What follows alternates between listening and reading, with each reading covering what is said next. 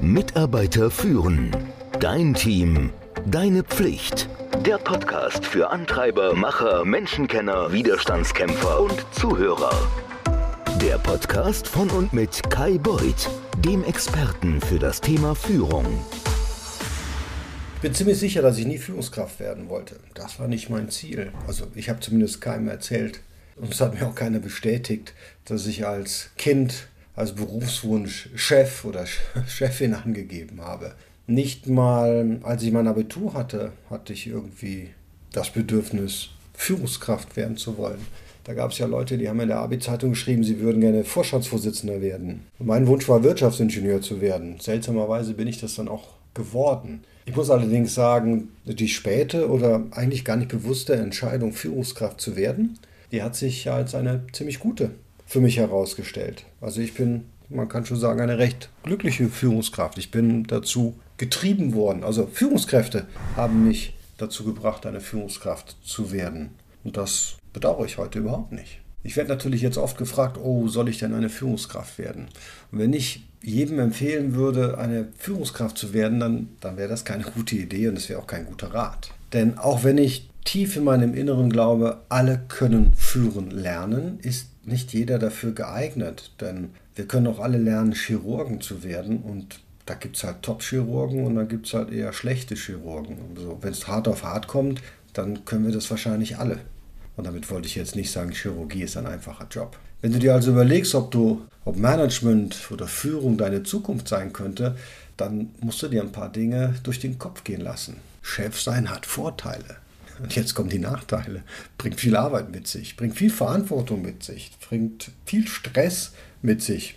Ganz zu schweigen davon, dass du dich von deinem jetzigen Job trennen musst. Das ist das, was einige Führungskräfte vergessen. Nein, nein, du musst nicht kündigen, sondern von deiner jetzigen Rolle, deiner jetzigen Aufgaben. Und ich möchte dir in diesem Podcast mal ein paar Sachen nahebringen, sodass du abwägen kannst, ob du das Eckbüro mit der Assistentin oder dem Assistenten haben möchtest oder lieber nicht. Jetzt der Klassiker. Liebst du Meetings? Okay, ist keine faire Frage, das weiß ich. Ich glaube nicht, dass es irgendwen auf dem Planeten gibt, der ein Meeting liebt. Aber wenn du Führungskraft werden willst, dann musst du das tolerieren können. Und zwar ganz viele Meetings. Also ausschließlich Meetings. Als ich als Führungskraft anfing, da war ich erstaunt, wie viel Zeit ich doch in, ja, in Meetings verbracht habe also mit in Anführungszeichen nicht arbeiten.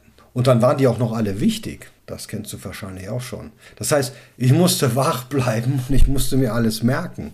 Und da waren echt langweilige dabei. Ich hatte einen prall gefüllten Terminkalender und das mag keiner. Aber für Führungskräfte ist das einfach das tägliche Brot, das gehört dazu. Wenn du also eine Abneigung gegen Meetings hast oder jedes Mal Kopfschmerzen bekommst, wenn du einen Meetingraum betrittst, dann Musst es dir zweimal überlegen, ob du überhaupt Führungskraft werden solltest. Denn da kommst du nicht drum herum. Irgendwann wird dich das eilen. Das zweite ist, ja, trainierst du gerne Menschen oder coachst du sie gerne? Ich finde das eine der schönsten Aufgaben als Führungskraft. Zu sehen, wie sich ein Team verbessert und Erfolg hat. Vor allem, wenn du weißt, ja, dass du mit einem gewissen Stolz ihnen doch dabei geholfen hast. Magst du coachen? Ich finde, das ist eine der schönsten Aufgaben einer Führungskraft. Das merkst du hoffentlich auch, denn du weißt ja, dass ich auch außerhalb meines eigenen Teams und meiner eigenen Sphäre Menschen oder Mitarbeiter und Führungskräfte coachen. Ich finde es toll, wenn man es schafft, dass Leute über sich hinaus wachsen können, mehr erledigen können, als sie das selbst je sich haben vorstellen können. Und jetzt nur nach über 30 Jahren, drei Jahrzehnten Führungskraft, bin ich schon mal ganz schön stolz darüber, wie viele der Menschen mit denen ich zusammenarbeiten durfte, denen ich als Coach, als Ratgeber, als Trainer beiseite stand, mich auch rechts und links überholt haben und in Top-Führungspositionen aufgestiegen sind, die Freude daran haben, die, als ich mit ihnen gesprochen habe, ganz am Anfang ihrer Karriere, teilweise auch vor 20 Jahren, alles wollten nur nicht Führungskraft werden und sich das auch nicht zugetraut haben und die ich aus ihrem Schneckenhaus rausgekitzelt habe und die heute hammermäßige Führungskräfte sind. Also Führungskräfte, bei denen, von denen auch ich mich mal, wie es so schön heißt, challengen lasse. Also wo ich auch mal um Rat frage. Also ich krieg's halt wieder zurück, was wirklich super ist. Also Informationen und Wissen mit anderen zu teilen, das kann ein Glücksgefühl auslösen. Das ist toll. Das ist ein Grund, eine Führungskraft werden zu wollen. Auch wenn man den ganzen Tag in Meetings festsitzt. Aber das trifft nicht auf jeden zu und auch nicht jede Führungskraft muss einen Top-Coach, einen Top-Trainer, ja, muss das, der muss das nicht können. Also bis zu einem gewissen Grad ist das schon so, aber es gibt natürlich Leute, die machen das lieber als alles andere. Also wenn du feststellst, dass dich zum Beispiel die Arbeit, die du wirklich leistest, also was du machst, mehr begeistert als das Coachen und Trainieren anderer und du nicht in Meetings gerne rumsitzt, dann solltest du dir wirklich überlegen, ob das wirklich was ist, das du den ganzen Tag machen möchtest. Denn du darfst eins nicht vergessen, auch wenn du nicht gerne trainierst und coachst, dein Team, also die Menschen, die du am Ende leitest, die werden dich um Rat fragen und um Feedback. Und zwar sehr viel davon. Manches davon ist vielleicht nicht so rosig, es macht nicht so Spaß. Es wird auch jede Menge harte Sachen geben, die du austeilen musst. Wenn du glaubst, dass du das Zeug dazu hast, konstruktives und kontinuierliches Feedback zu geben, dann bist du vielleicht bereit, ein Vorgesetzter oder eine Vorgesetzte zu sein. Wenn du jedoch kein großer Fan von Feedback bist, glaub mir, dann ist Management nicht das Richtige für dich. Wie sieht es mit Konflikten aus? Ob du es glaubst oder nicht, es gibt Menschen, die nicht weglaufen und sich verstecken, wenn es zu einem Konflikt kommt. Ich gehöre dazu. Bösartige Zungen sagen, ich gehe in den Konflikt. Aber das ist meine Aufgabe. Wenn du also vorhast, eines Tages eine Führungskraft zu werden, dann ist es für alle Beteiligten am besten, wenn du zu der ersten Gruppe gehörst, also die, die in den Konflikt geht und nicht zu der, die einem Konflikt aus dem Weg gehen. Ich habe immer wieder Vorgesetzte erlebt, eine ganze Reihe von, also meiner Vorgesetzten, die absolut nicht mit Konflikt und Konfrontation umgehen konnten. Wann immer ein Problem auftauchte, das irgendwie nur die Zustimmung oder die Meinung, also meines Vorgesetzten erforderte, da war der schon auf halbem Weg im Fahrstuhl.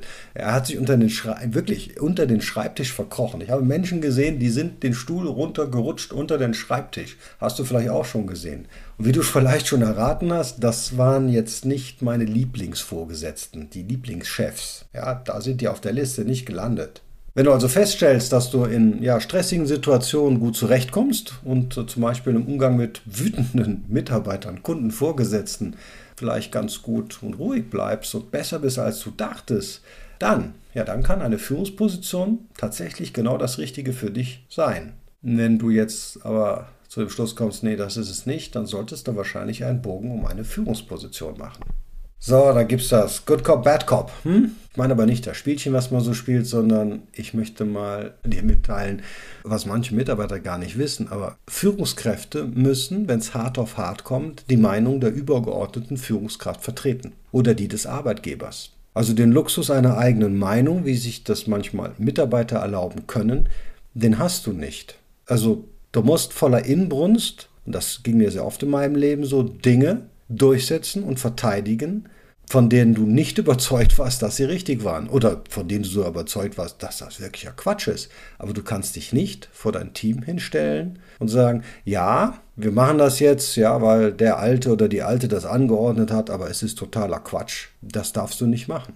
Und das muss man können. Das ist nicht so einfach, aber ich kann das. Leute, die mich kennen und meine wirkliche Meinung wüssten oder wissen, die wissen, dass ich sehr gut 100% knallhart umsetze, was mein Vorgesetzter oder meine Vorgesetzte anordnet, wenn ich denn die Arbeitsanweisung bekomme. Wir reden jetzt hier nicht von moralisch verwerflichen Taten, wir reden nicht von Straftaten, wir reden von Dingen, die nicht richtig sind oder Dingen, die Quatsch sind. Aber ehrlicherweise, dafür wird man auch bezahlt. Ich kann euch mal das beste Beispiel geben, was ich durchleben musste. Und ich versuchte mich auch aus dieser Nummer als Führungskraft, die ich gerne bin, herauszustehlen. Ich habe meine Firma verkauft, der neue Gesellschafter. Da war klar, dass ich als Geschäftsführer nicht bleiben werde. Hatte mir den Auftrag gegeben, jetzt einen Großteil, so ungefähr die Hälfte der Belegschaft zu entlassen und Standorte zu schließen.